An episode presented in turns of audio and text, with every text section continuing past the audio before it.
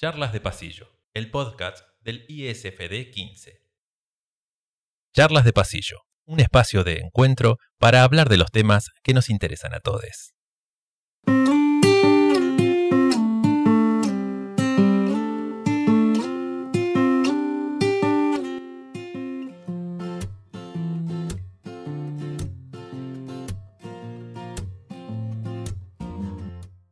Bueno, buenas tardes, bienvenidos a una nueva charla de pasillo en un día súper primaveral por acá por Villa Langostura. La verdad que estoy tan feliz, es como que, la luz, el aumento de luz y de sol en la villa, es como que me irradia un poco de felicidad. Eh, acá, como siempre, Eugenio de este lado. Bienvenida, Guille, bienvenido, Pau. Nuevamente estamos aquí con ustedes. ¿Cómo andas, Guille? Muy bien por acá también. Hoy es un día de sol a pleno en el valle. Eh, les recuerdo a quienes nos están escuchando que yo estoy en el Alto Valle de Neuquén, de Río Negro y Neuquén, y ustedes están por Villa. Hermoso, hermoso el día, así que sí, también da una inyección de alegría y de, calor. Pau, ¿cómo andás vos? Muy bien, muy bien, primaveral también, con sol, con calor, buena onda, día más largos, más temprano arrancamos, me encanta, me encanta. Contento como todos los martes el encuentro este, muy piola, muy contento. Con un temón hoy, tengo entendido. Sí, totalmente. Eso es lo que, lo que más me... Es como que tengo una intriga y tengo un montón de, dudas y preguntas porque tenemos una invitada que la verdad que es como que cada, cada invitado que está viniendo en nuestros últimos programas me, genera un montón de, preguntas y de dudas y de inquietudes, así que ojalá que podamos charlar un poquito. Antes de darle, de darle la, bienvenida a nuestra invitada, estuvimos por ahí todos los programas cuando terminemos el programa nos quedamos charlando un rato, pensando, a ver, bueno, a ver de qué podemos tratar o charlar la semana que viene. Y apareció esta, esta cuestión de los distintas, las distintas maneras de, educar, ¿sí? ¿No? Todas las, las maneras de educar y los colegios y las escuelas y eh, no todo no todo es igual en todos lados tenemos distintos contextos, como por ejemplo hoy vamos a estar hablando de los contextos de encierro, hay distintos contextos, de, también de, contextos de ruralidad, donde también los ciclos lectivos funcionan de una manera distinta.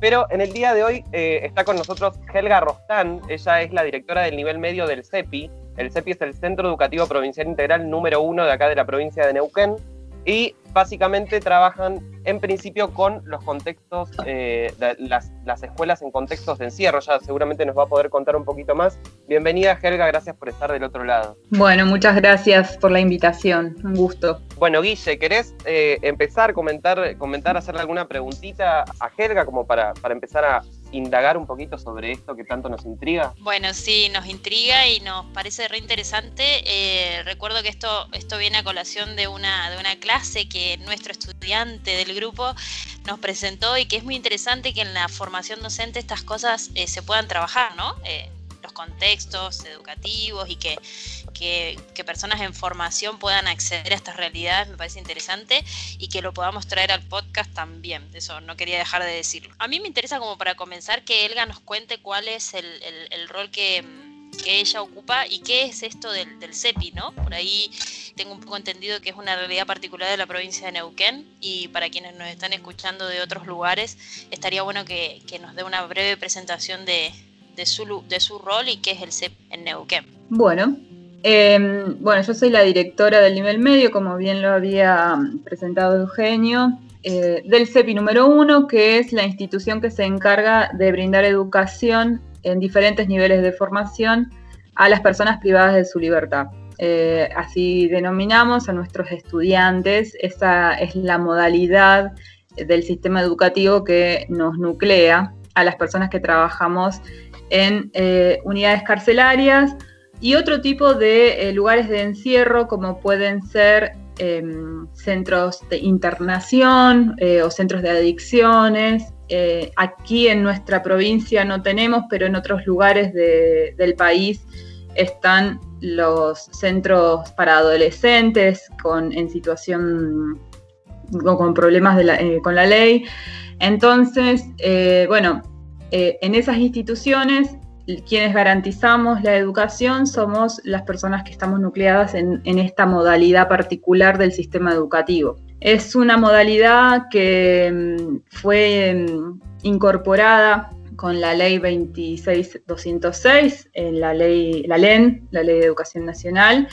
En el artículo 55 aparecemos por primera vez en la historia de, de la educación argentina y mm, a partir de ahí nos configuramos como una modalidad propia eh, que bueno, en cada provincia se ha configurado de diferentes maneras. En nuestra provincia particularmente em, lo que se dio fue la concreción de la modalidad a nivel provincial. Entonces nosotros estaríamos, somos la institución nucleada en esa modalidad, en la modalidad de educación en contextos de privación de la libertad, así que está reconocida por el Estado como una parte del sistema educativo. Eh, como CEPI tenemos un trayecto un poco más extenso porque como institución fuimos en el 2004 que, se conformó la institución y es una institución rara como también nuestro contexto, porque somos una única institución para diferentes niveles de formación, como les decía. Yo soy la directora de nivel medio, pero también está el nivel primario, está el nivel de formación profesional y hay otros dos niveles que están en conformación, que son el de estético expresivo y de terciario universitario. En, todas tratamos de abarcar todas las posibilidades de educación para las personas que están detenidas. Em, y te hago una consulta, Elga. ¿De qué depende esa institución? ¿Del sistema penitenciario o de la provincia? No, no. Justamente lo que les comentaba. Somos, como somos parte de la modalidad de educación en contexto de privación de la libertad a cargo del eh, sistema educativo provincial, nosotros dependemos exclusivamente del Consejo Provincial de Educación. Hasta el 2007 dependíamos de un programa interministerial que era entre seguridad y educación, pero a partir del 2007 eh, se empezó a trabajar para lograr la autonomía y, depender exclusivamente del sistema educativo que es como nosotros nos configuramos hoy. Vos decías que sos la directora de nivel medio de la institución. ¿Es una institución para toda la provincia? Así es, esa también es la otra particularidad que tiene. No solamente tenemos varios niveles adentro de un mismo, una misma escuela, por decirlo así, sino que a su vez estamos eh, repartidos en toda la provincia dependiendo de esa única escuela. Nosotros tenemos nuestros lugares de trabajo, digamos, reales, están en cada una de las localidades donde hay alguna unidad de detención que, mm, bueno, a donde podemos dar educación. En este momento estamos en Neuquén Capital, en tres unidades de detención provinciales, en Zapala en dos unidades, en Cutralcó en dos unidades, en Chosmalal San Martín de los Andes y Junín de los Andes. Esas son las unidades provinciales en las que damos clases. Y después eh, la unidad federal de Cenillosa, que es un complejo que tiene tres módulos, son como tres unidades adentro de ese gran complejo, en el que también ahí damos clases en la órbita federal ya. Eh, o sea, nosotros trabajamos no solo, con, no solo con las personas que están detenidas en la parte provincial, digamos, por delitos provinciales, sino también en la parte federal. Y eh, dependemos, lamentablemente, en este momento del Distrito 1. bueno, las escuelas tienen dependencia de los distritos en donde están ubicadas.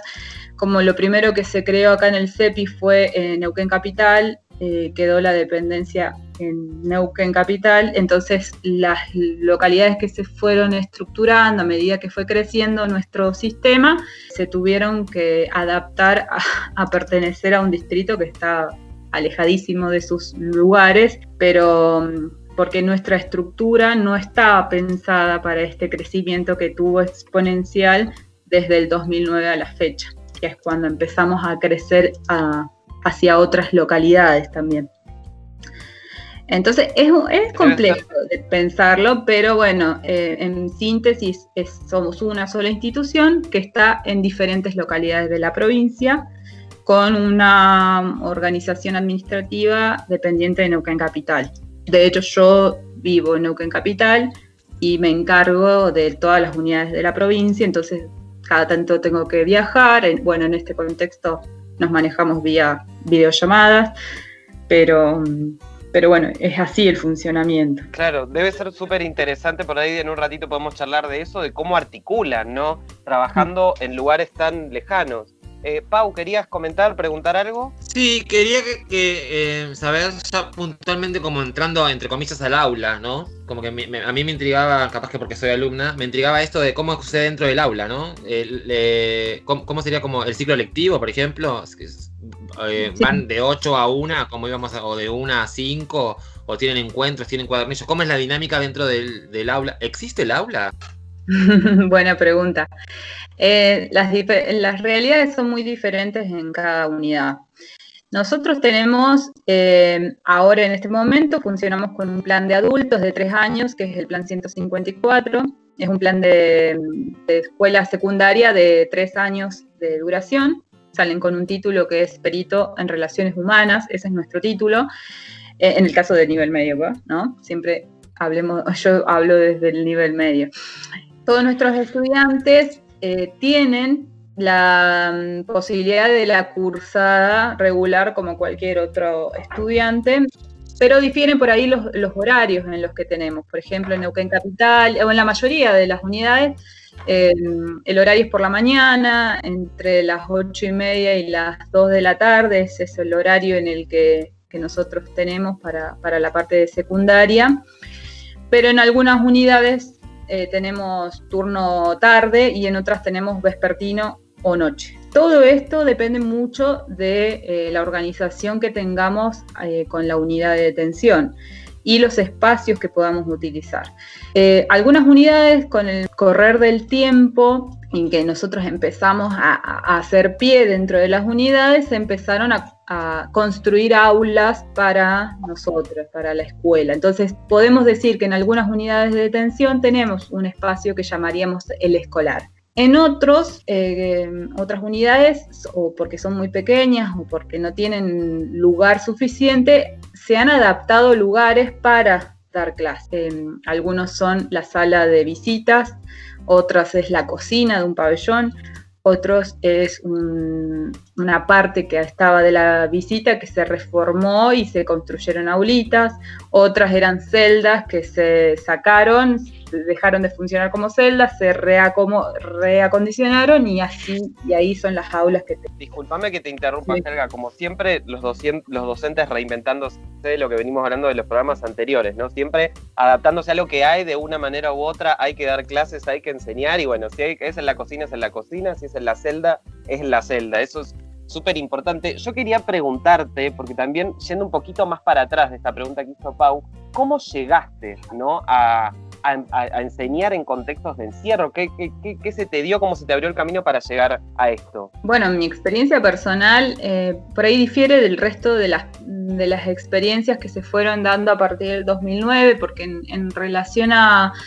a cómo nosotros accedemos a las horas actualmente, eh, lo hacemos a través de la asamblea, de la asamblea pública de cargos que tenemos en, en habilitada en, en educación para el nivel medio, ¿verdad? Pero hasta antes del 2009 todo quedaba medio a manos de una entrevista eh, vos te enterabas que, había un puesto eh, para, educación en contexto y ibas, te entrevistabas con la persona que estaba a cargo y miraba tu currículum, decía sí o no. Eh, yo me enteré por un compañero que trabajaba en contexto encierro, un compañero de la, facultad. Yo estaba cursando mi último año del profesorado en letras y me, contó que eh, había quedado vacante el cargo de, de profesor para, de letras, de lengua la parte de lengua y literatura. Me dijo, dale, es un contexto lindo, es un contexto nuevo, eh, te, puede llegar a interesar, no tengas miedo. Bueno, mm, fui, me presenté y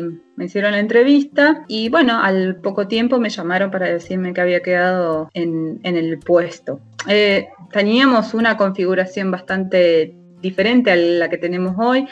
Hoy tenemos hora cátedras, tenemos el sistema marzo, diciembre, como, o perdón, febrero, eh, de febrero a febrero sería el ciclo electivo que nosotros manejamos, como el de muchas escuelas. Em, pero en ese momento era un sistema epocal, se llamaba, y era un sistema en el que nosotros estábamos un mes en una de las unidades de detención, todo el mes ese completo, terminaba ese mes e íbamos a otra unidad de detención, completábamos ese mes y teníamos otro mes en otra unidad de detención. Acá en Neuquén Capital son tres unidades de detención provinciales, que eran las únicas que funcionaban hasta ese momento. Entonces hacíamos eso, el trimestre era un mes en cada una de las unidades, era como un sistema rotativo. Así se terminábamos el trimestre. Entonces vos tenías, eh, por ahí pasaban, eh, o sea, pasaban tres meses hasta que volvías a ver a los estudiantes de una de las unidades y así. Eh, es formar un vínculo en una situación así en la que uno está un mes con un grupo, otro mes con otro grupo. Ya desde el vamos debe ser difícil el formar el vínculo. Me imagino que con tan poquito tiempo debe hacerlo más dificultoso. Pau, ¿tenés alguna pregunta para hacer a Helga? qué complicado debe ser generar un vínculo si estando un mes y y otro mes en otro lugar distinto y al mes siguiente otro lugar distinto. Qué complicado a veces generar un vínculo. ¿Y cómo es generar un vínculo eh, con los alumnos en un lugar de encierro? ¿No es cierto? Es, es una, una, dinámica distinta. Calculo que están 24/7 ahí ellos, que no es lo mismo que estar en tu casa e ir a la escuela. Calculo que la predisposición Calculo que la predisposición es distinta. Si querés contarme tu experiencia, eso me llama poderosamente la atención, ¿no es cierto? Ahora que, me está pasando a mí lo de estar encerrado 24/7, no sé, una burbuja para respirar, me viene como esa imagen, ¿no es cierto? Creo que en parte, a medida que hemos ido proyectándonos, los docentes que somos parte de este proyecto hace mucho tiempo, hemos ido notando los cambios que han habido en nuestra institución, pero hay algo que es más o menos se mantiene como una constante y que es esta, esta mirada del estudiante que ve a la escuela como el momento en el que, en el que pueden salir a otro lugar, en el que pueden salirse un rato de ese encierro de todo el día para poder interactuar con otras personas que quizás no ven en otro momento, para ver personas de la afuera que quizás no tienen visita o que no tienen llegada con otros, otras personas, otros actores sociales que y es, eh, es un momento de es como hay una primera parte siempre de la jornada escolar en la que es contar un poco cómo está el afuera, de saber cómo están ellos, que, si ha habido alguna, alguna novedad, sobre todo los días lunes, siempre el fin de semana trae alguna novedad, entonces saber cómo estuvo, cómo estuvo todo, cómo ha sido la dinámica. Em, siempre hay una parte en la que eh, las cuestiones de lo, de lo carcelario propiamente eh, se cuelan por la escuela y está bien que así sea porque es el único espacio que quizá ellos tengan para poder em, eh, contar y decir las cosas que, por ahí les están sucediendo. Eh, por supuesto que las vinculaciones que nosotros nos damos con nuestros estudiantes varían mucho en función de los lugares en los que están. Quizá en los vínculos que se, se arman con las mujeres, con las, detenidas, es eh, totalmente mm, diferente al que se da por ahí en una unidad de máxima seguridad o, con, en módulos eh, particulares en los que hay algunos delitos particulares. Nosotros somos personas eh, a, las que nos atraviesan un montón de situaciones y no podemos escindir quiénes son nuestros estudiantes. al margen de que nosotros tenemos bien claro que estamos garantizando un derecho que es constitucional y que es el derecho a educarse y es universal. No podemos escindir quiénes son nuestros estudiantes, por qué están, o sea, algunas veces ellos mismos te cuentan, eh, algunas veces te enterás lamentablemente por los diarios, eh, porque son conocidos o qué sé yo. Y, obviamente que con eso también trabajamos y tenemos que trabajar. Eh, no es que decimos, bueno, no me interesa, sigo adelante con mi currícula, con mi librito, sino que también se puede trabajar en relación a, los procesos, a ese sujeto que está ahí detenido, eh, que es un cuerpo encerrado y que como un cuerpo encerrado también tiene un montón de configuraciones a las que nosotros también tenemos que dar cuenta en nuestra, en, nuestra planificación. Eh, y ese es un poco el desafío que nos, nos, damos. Muchas veces pasan situaciones terribles dentro de las unidades de detención, eh, muy violentas, la violencia institucional siempre está a la orden del día. Y tenemos un montón de veces que vemos a nuestros estudiantes que vienen mm, súper golpeados, que vienen con la boca cocida, vienen con situaciones que nos impactan desde lo físico, desde lo emocional, nos impacta el, hecho de que vienen y están ellos así con toda su eh, humanidad. Y bueno, y hay que trabajar con eso. Hay que trabajar ¿Tienen gabinete psicopedagógico Nosotros- eh, también trabajando con ustedes? No, eh, nosotros tenemos lo que tienen una escuela más o menos eh, de, de nivel medio, que son las asesorías pedagógicas, que más que nada trabajan con eh, nuestros estudiantes y ver la conexión con los, con los docentes, las dificultades que se dan en, en la cuestión del aprendizaje. En términos de, de lo que podríamos decir, bueno, la contención que muchas veces nosotros necesitamos para analizar todas estas cosas que van pasando dentro de las unidades, eh, lo que tenemos son espacios de articulación que sirven para eso y que nosotros motorizamos como el lugar para, para eso, para hacer catarsis, para ver cómo solucionamos los problemas, para ver eso que te está pasando con ese grupo de estudiantes, a ver cómo lo resolvemos, cómo ayudamos a esos docentes a, a nada. El que ingresa todos los días a una unidad de atención es complejo, es complejo de, porque procesa un montón de información, porque tiene que estar lidiando con situaciones que no, que por ahí no son las eh, usuales en, un sistema educativo, o, o también estamos atravesados por la otra institución, que es la carcelaria, con sus agentes, que no necesariamente los vínculos son eh, buenos todo el tiempo, digamos, tienen una idiosincrasia que que muchas veces lo que es educación no se comprende, digamos. No comprenden que nosotros, digamos, que para hacer una determinada actividad queramos llevar, no sé, unas galletitas o un- algo para compartir. Todo es cuestionado en función de, de lo que nosotros ingresamos, lo que hacemos, todo es sospechado muchas veces. Eh, pero, porque bueno, es una incomprensión a cómo se tejen los vínculos pedagógicos también en, en los espacios educativos.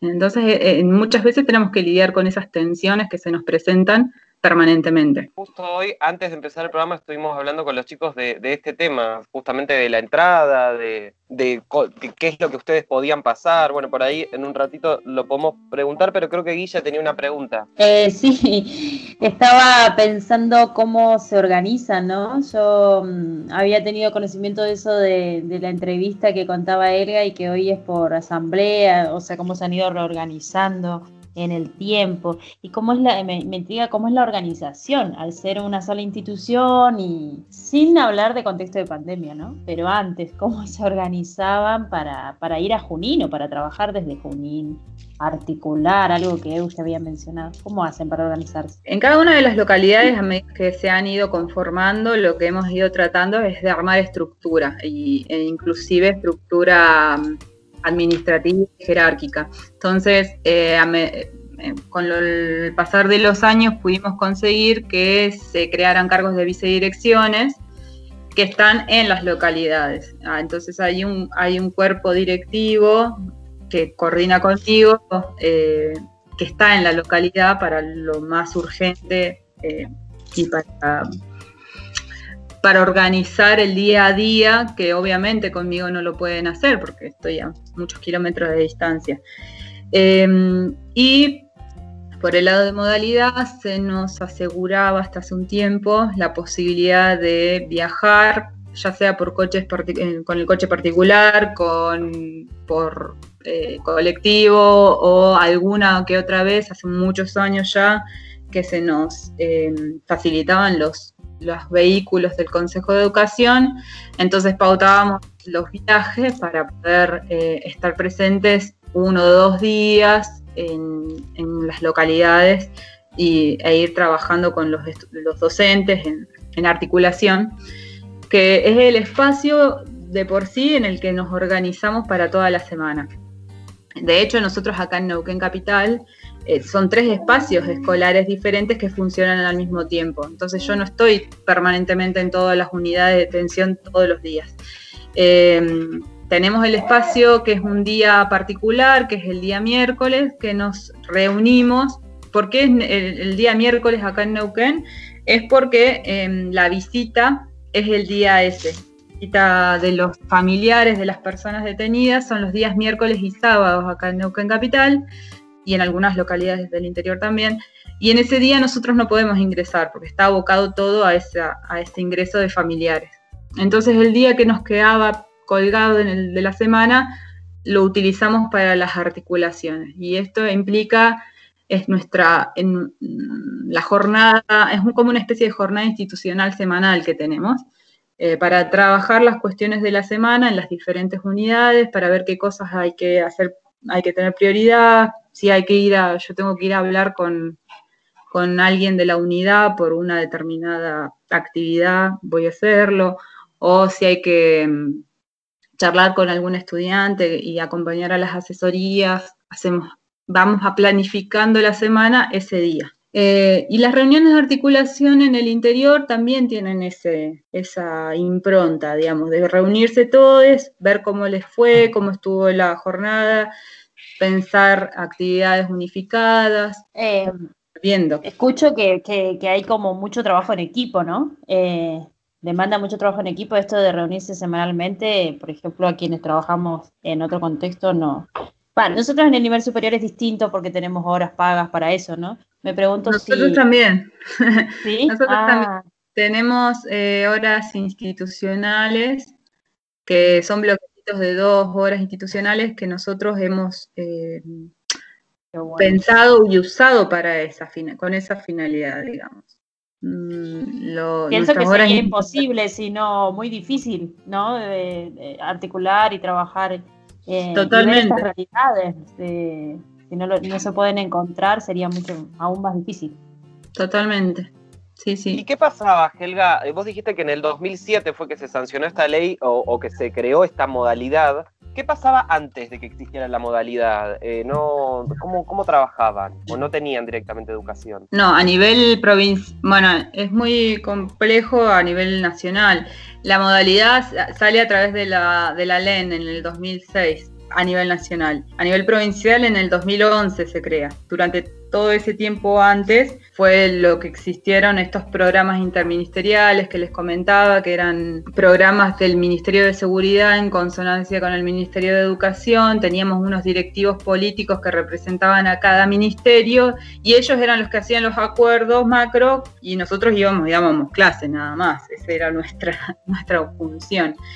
Antes de la creación del CEPI existía educación eh, en cárceles, eh, quizá la más, eh, el antecedente más antiguo que tenemos acá en la provincia de Neuquén es el anexo de la unidad 9, de la unidad federal que, que hace un poco tiempo fue desmantelada.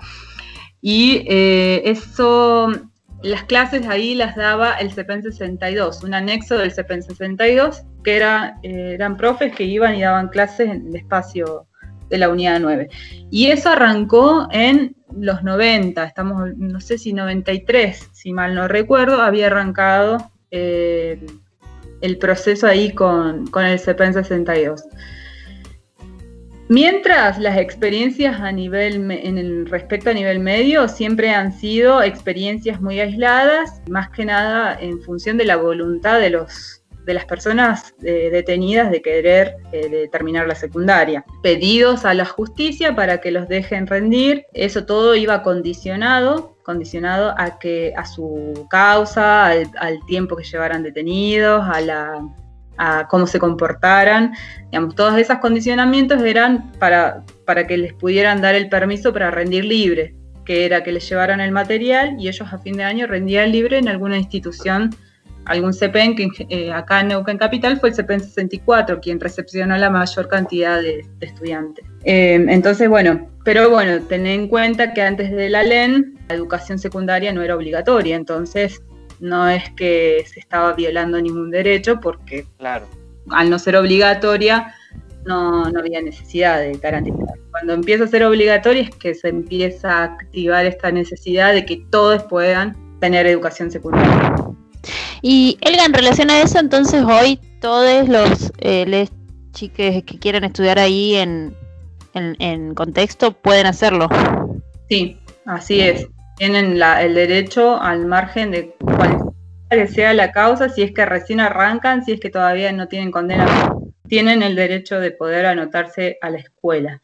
Em, quizá por ahí las variaciones que más tenemos son en las unidades federales, porque hay mucho movimiento, están todo el tiempo trasladándose de, Neuquén a otras unidades del, país. Entonces em, se vuelve complejo el proceso de, vinculación, pero aún así eh, se les, les tenemos que garantizar, aunque sea que pasen dos meses en la unidad, se les da la, posibilidad de clases y articulamos con otras jurisdicciones para hacerle los pases, para que nos manden las informaciones, etc. Es bastante complejo porque no todas las jurisdicciones funcionamos de la misma manera, entonces eh, muchas veces los pases, por ahí nosotros, qué sé yo, recibimos a un chico que está para primer año porque terminó la primaria en Buenos Aires, pero la primaria de Buenos Aires es hasta sexto grado, y entonces se, ahí se empiezan a cruzar cómo funcionan los diferentes sistemas educativos en, el país también. Claro que sí, cuestiones burocráticas que siempre por ahí entorpecen un poquito cosas que deberían ser un poco más fáciles. Pau. Sí, no, nada, nada que no pase en el resto de las instituciones educativas en el Estado argentino tan clásico, ¿no? El entorpecimiento del Estado. Quería hacer mm. una, una, una consulta que tiene que ver con, con re igual la pregunta, pero como que ah, una anécdota, una situación que vos digas, no, no sabes lo que me pasó, o me pasó esto, o como algo así que vos digas, ¿se entiende? No sé, o una escena, o una.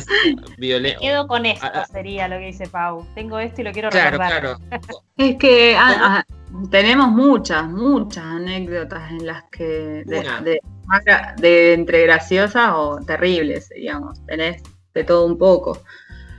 Eh, quizá por ahí de las más terribles son las peleas que nosotros vemos dentro de del mismo espacio escolar, que nosotros, por más que tratamos de defender el espacio escolar como el lugar en el que las diferencias que tengan dentro de los pabellones eh, tienen que quedar afuera de la escuela para poder garantizar eh, que todos puedan acceder a la, a la educación, lo cierto que no, no siempre logramos eso, digamos, no siempre logramos que es, eh, las cuestiones eh, de diferencias, que muchas veces son diferencias insalvables, eh, se resuelvan en otro espacio. Y como tienen la escuela como lugar de encuentro, muchas veces lo resuelven dentro del espacio escolar. Entonces, lamentablemente hemos tenido muchas muchas escenas que han sido violentísimas, que han generado mucha tensión. No, nunca hemos tenido, digamos, los docentes que tener miedo por nuestra seguridad física, porque en general eh, cuando suceden estas situaciones los que no están participando eh, protegen al cuerpo docente y hasta que eh, viene todo lo que es seguridad y demás, los protegen hasta que llega la parte de policía y ahí ya salen de la escuela. Pero sí, hay que presenciar una situación así que... Todo un aprendizaje, ¿eh? Todo un aprendizaje como docente también. Totalmente. ¿Tuviste, miedo al principio? ¿Lo, superaste? ¿Nunca lo tuviste? ¿Cómo, cómo, cómo lo pasaste vos desde tu sentido? Yo las veces que estuve en situaciones así, eh, lo primero uno le queda impactado, no sabe cómo, para dónde salir. Por ahí el instinto es, bueno, no, yo no puedo resolver esto, no me voy a meter porque no, no puedo resolver una situación así. Y, y, enseguida suenan sirenas y qué sé yo, todo te apabulla, entonces em, hasta que te sacan y básicamente te dicen no, puedes entrar más al espacio ese, eh, es todo como una, un sinsentido. Una vez eh, me pasó que yo estaba en otro de los lugares dando clases, eran, son dos espacios escolares dentro de la unidad 11, yo estaba dando clases en uno de los espacios escolares y en el otro se había, había habido una batalla campal, había sonado la sirena, nosotros los que estábamos en ese otro lugar habíamos escuchado que había problemas, pero no sabía, podía llegar a ser algo de los pabellones también, que solía pasar, entonces no, no sabíamos bien por dónde venía, entonces seguimos por ahí viene policía y dice salgan, salgan, salgan. Y yo estaba en lo más bien en mi clase, estábamos, estábamos, estábamos armando algo, re piola, estábamos, no sé si estábamos haciendo una obra de teatro, algo por el estilo, y yo me empecinaba diciéndole, yo no me voy, ¿por qué me tengo que ir? y, por seguridad, por seguridad, salga, salga, salga. Y claro, yo empecinaba a querer seguir y bueno, claro, después vos entendés que había sido un terrible, una bataola Claro. Terrible Y reformu- reformulando un poquito, reformulando un poquito estas, eh, estas situaciones que pasaste, además de, de la- las situaciones violentas que hay y las situaciones graciosas o divertidas, eh, pensaba por ahí si hubo algún momento en el cual vos te sensibilizaste y- o algo que te haya marcado en este trabajo y que haya reafirmado tu- tu- tus ganas de seguir trabajando en este contexto. Viste que siempre por ahí a todos y a- o a todas nos pasa que, tenemos por ahí alguna clase o algún momento en el cual a mí se me vienen algunos recuerdos de, de alumnos distintos o alumnas, eh, charlas, comentarios que, que me han dejado pensando, que me han hecho como un poco sensibilizarme. No sé si, si te trae algún recuerdo. Sí, de, en el tiempo que estuve dando clases, hay un montón de momentos que se me vienen a la cabeza, de, desde estudiantes que no daban pie con bola y que no había caso y no, no podíamos conectar con la materia y que con- ahí, bueno, yo justo doy lengua y literatura y, con la cuestión de la sintaxis, la ortografía, que no había caso con algunos, era como, ¿para qué estudio esto? Y de, de repente, eh, no sé, que, un tema como la autobiografía los llevara a- a crear una prácticamente su obra, una obra de arte, porque se le había aprendido que podía contar todo lo que había vivido con unas experiencias increíbles. Era, yo me- acuerdo de- puntualmente de, de ese alumno que era un, un señor de 65 años que estaba detenido. Y claro, tenía toda una vida. Eh, tenía un montón de experiencias que, que Tenía mucho para contar. Claro, y, y por ahí, por ese lado pudimos conectar con la materia y, y yo me acuerdo que se egresó y seguía escribiendo, eh, que no había parado nunca de, de escribir, que esas como son como cosas que uno le- las satisface, qué sé yo, dice, bueno, acá hay un montón de cosas, de cosas para hacer. Y también una de las satisfacciones es poder eh, recorrer los diferentes espacios y por ahí encontrarme con uno que había sido estudiante mío en tal lugar y se había ido en libertad y volvió a caer y ahora está en otro lugar y decir, profe, ¿se acuerda de mí? Como volver como esa vinculación, ¿qué haces acá? ¿Por qué volviste? bueno, como esos chascarrillos que en realidad son brutales si uno lo piensa, Por porque es una persona vuelta de que volvió de caer detenida, que vaya a saber qué otra situación vivió en el afuera que lo volvió a llevar a eso. Pero bueno, encontrarlo ahí, que se rían y que vos lo, lo- lo reconozcas, o, o- o gente que pasa muchos años detenida, que pasó, ya transitó por la secundaria y todavía sigue detenida, y entonces vos eh, cada tanto los encontrás en diferentes lugares, de, profe, ¿cómo anda? De acá estoy ha- haciendo esto y no me dejan irme, como esas, esas cosas que, que bueno, son, son parte de nuestra, de nuestra Realidad, claro que sí. Guille, Y estaba escuchando muy, muy concentrada, Elga. ¿Y cómo hacen ahora en este contexto? ¿O qué están pudiendo hacer, ¿no? En este contexto de pandemia, eh, de cuarentena para nosotros y, y cómo, cómo hacen para acercarse, qué, están, qué estrategia están llevando adelante. Mira, la pandemia lo que acentuó fueron todas las dificultades y falencias que nosotros tenemos como modalidad. Eh, no somos una modalidad que sea prioritaria para, lamentablemente, para nuestro sistema. Eh, entonces, por supuesto que todo siempre es a pulmón y, de- y esto lo que ha acrecentado es justamente esa brecha eh, en, en la educación para, para nuestros estudiantes. Tenemos que decir que la mayoría de ellos no hemos podido tener contacto porque las unidades de detención son consideradas como uno de los lugares más vulnerables en este contexto. Eh, están a la, equiparables a los geriátricos en, en el, en el sentido que son población que uno que se, que se infecta puede generar un descalabro en el tema salud, porque se si se contagia uno se contagia un montón de gente. Y mm, entonces es, no podemos acceder bajo ningún punto a, a verlos. Algunos tienen acceso a algún celular o algún teléfono que se habilita, entonces tenemos que ir buscando la vuelta de cómo poder hacer para, para poder conectarnos con algunos representantes para que corran la voz eh, al resto de sus compañeros. Y lo que tampoco tenemos es conectividad, porque por supuesto las unidades de detención no están provistas de, de internet, o sal- salvo la parte administrativa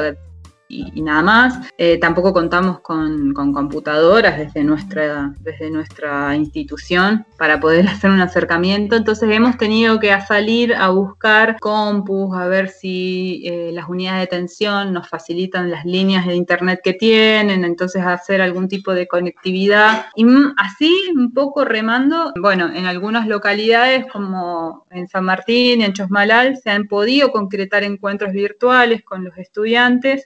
También en Zapala se ha podido hacer eso. Otras en las unidades más grandes, lo único que hemos podido hacer en una de ellas ha sido eh, tomar los mesas de exámenes que nos habían quedado pendientes, nada más. Esa ha sido toda la vinculación. Y, nada, lo que estamos haciendo en este momento es armando cuadernillos, armando actividades. Em, golpeando a todos lados para ver que de poder que nos, nos puedan facilitar las, copias y, hacer conexiones con el servicio penitenciario para llevárselos y que lo, lo, entren a la unidad y después la que nos lo devuelvan y hacer todo un protocolo para, para que esos materiales estén un tiempo para desinfectarse, después ver cómo hacemos para llevárselo a los profes y hacer esas... Bueno, es bastante complejo, eh, eh, realmente en esta situación estamos bastante complicados. Obviamente apuntando siempre a, tratar de, seguir manteniendo el vínculo, aunque sea mínimo, eh, pero porque bueno, lamentablemente están aislados de todo, inclusive muchos de sus familias, entonces me imagino que si antes estaban encerrados, ahora es peor las condiciones en las que, en las que se encuentran, lamentablemente. Así que bueno, eso a nosotros nos, nos golpea, nos golpea porque somos una de las pocas instituciones estatales que va permanentemente, que accede a esos espacios y que con la que mayor vinculación por ahí entablan y hoy no estar eh, es un peso que también nosotros tenemos. Así charlando, me, eh, me, pasa lo mismo que nos viene pasando en los últimos programas, chicos, que se nos fue otro programa, otra vez estamos pasados de tiempo, pero podríamos seguir hablando creo todo el día sobre este tipo de, de cuestiones que me parecen a mí por lo menos súper interesantes. Estaría bueno por ahí que nos vayamos despidiendo, hagamos una reflexioncita final, si quiere alguno de ustedes hacer alguna reflexioncita. Gracias Helga por estar del otro lado y por dedicar este tiempo y este ratito para, para contarnos un poquito. Una última pregunta.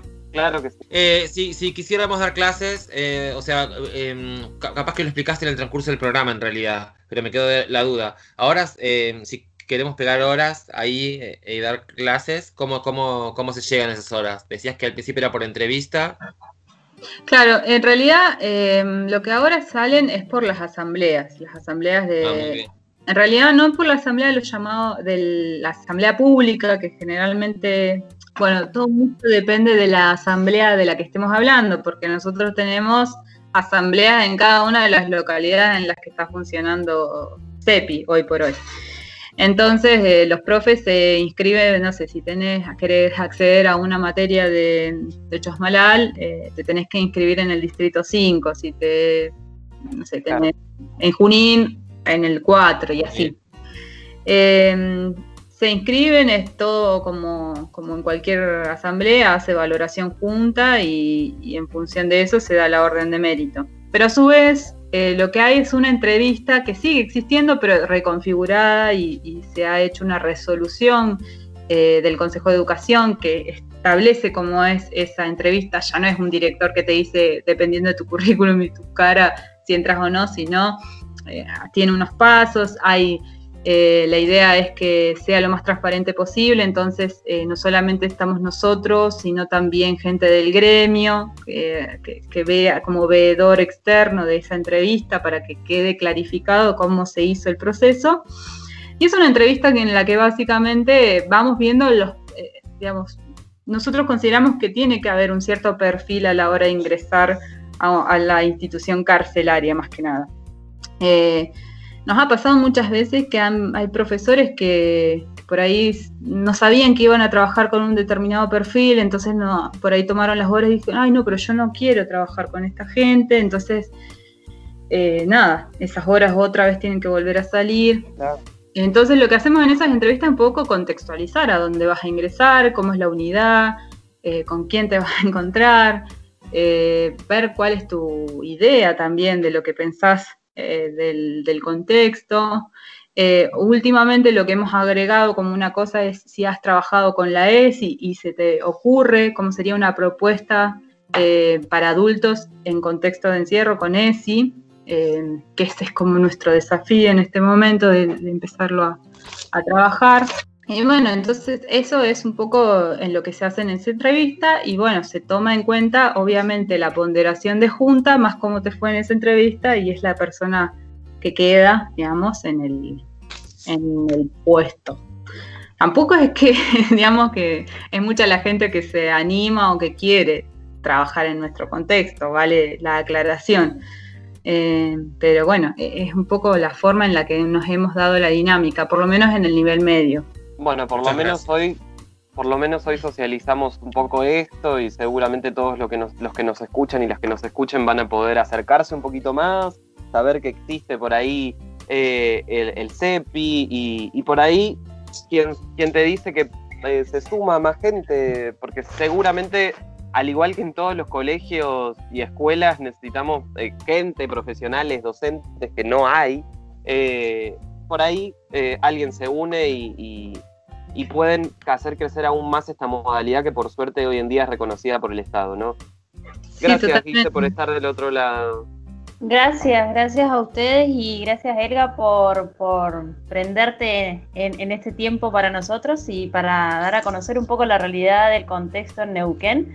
Me parece, me pareció re interesante, bueno, algo un poco ya conocía, pero los cambios que se han dado y cómo se han ido organizando, eh, eh, es una experiencia eh, muy interesante. Yo alguna vez tuve la posibilidad de entrar a, a, una cárcel a, hacer alguna ayudantía de ese estilo desde la universidad y me, fui con una experiencia que les puedo decir así como una mente más abierta, no sé. Eh, trabajar en un contexto así, eh, me voy pensando en eso, ¿no? Te abre la mente, te abre la mente, te hace ver la realidad eh, de otra manera, y sobre todo la, realidad carcelaria, ¿no? Así es que, bueno, si alguien nos escucha y está interesado, interesada, interesada de quizás como docente, de empezar a conocer este contexto, eh, bienvenido sea, porque, porque la verdad que aprendes un montón. Y vuelvo a decir lo mismo, que en formación docente los y las estudiantes puedan acceder y conocer un poco del contexto es, lo más. Así que Pau, sentite eh, orgulloso de tu profe y de la realidad que te lo acerco. Eh, y gracias, gracias por, por, por contarnos esto, Elga. De nada. Gracias, Pau, también por estar del otro lado. Gracias a ustedes, gracias Elga, súper interesante. Entre todas las cosas que vimos, que estuvimos investigando, escuchamos que una profesora, le preguntaban a una profesora eh, por qué era necesario enseñar en las cárceles, ¿no? Y la profesora contesta de que si no enseñar en una cárcel, ¿dónde? Hmm. ¿Dónde mejor que en ese contexto? Y nada, te escucho hablar a vos, Elga, y la verdad que, tiene sentido. Es como que sí, hay que ponerle mucho al cuerpo, quizás, es, es los momentos debe ser como frustrante, pero está buenísimo estar ahí apoyando, ¿no? Eh, alentando a, no sé, a crecer, a que se encuentren. No sé, esto que contabas del señor que de repente se puso a escribir, eso está buenísimo, es una herramienta. Digo, está buenísimo para la humanidad entera que una persona se haya dedicado a eso, alentado por un docente. Así mm. que te, te agradezco por eso y te agradezco por este encuentro que tuvimos hoy. No, les agradezco a ustedes porque la verdad que mm, son pocos los espacios en los que nosotros podemos dar cuenta de nuestra, de nuestra tarea, que me parece interesantísimo que, se piense desde la formación docente eh, estos otros posibles contextos en los que hay escuela también, eh, y que me imagino que hay un montón de otros contextos que también son, son poco vistos o poco estudiados o poco sé, reflexionados. Em, que nosotros nos hemos tenido que ir haciendo sobre la marcha y que cada una de las cosas que hemos eh, experimentado nos han llevado a pensar la educación desde diferentes lugares y, eso es lo enriquecedor. Creo que en educación en contextos está todo por hacerse y, que es solamente pensar, eh, reflexionar acerca de nuestra tarea, ponernos a escribir, que muchas veces nos cuesta mucho eso Y, tratar de que de llamar a quien a, quienes tengan ganas de trabajar en un contexto así que lo puedan hacer y lo puedan disfrutar y puedan ponerle cabeza nos parece sumamente necesario. Digamos, eh, la cárcel siempre fue vista como el depósito humano y realmente lo que nosotros lo que vemos es, son personas que han tenido sus circunstancias, que hay cosas en las cuales coincidimos, cosas en las que todavía no podemos, que todavía seguimos reflexionando pero que por sobre todas las cosas tenemos que contextualizar por qué, quién está ahí, ¿no? ¿Por qué y quién está ahí eh, dentro de una cárcel? ¿Quiénes no están dentro de una cárcel? Eh, ¿Cuáles son los, los sujetos carcelarios por excelencia en esta sociedad? Pensar esas cosas nos llevan a, también a, nos ayudan a pensar nuestra práctica también.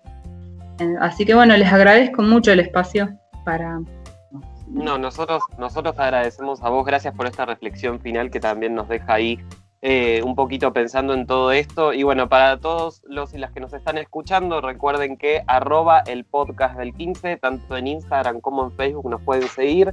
Y vamos a además seguir hablando de distintas cosas, seguramente por ahí vamos a estar hablando de otros contextos, quizás en el próximo programa todavía estamos ahí terminando de definir, pero seguramente vamos a hablar por ahí del contexto de ruralidad, qué es lo que pasa, eh, y vamos a estar hablando de otros aspectos también educacionales relacionados con la interculturalidad, con la diversidad, con la conciencia ambiental. Vamos a ir viendo qué es lo que nos depara eh, este fin de septiembre y principio de octubre. Chicos, ya se nos fue todo el año y ya se nos fue el programa también. Así que nada, eh, gracias nuevamente chicos, nos vemos la semana que viene. Nos vemos, que anden bien. Muchas gracias. Charlas de Pasillo, el podcast del ISFD 15. Charlas de Pasillo un espacio de encuentro para hablar de los temas que nos interesan a todos.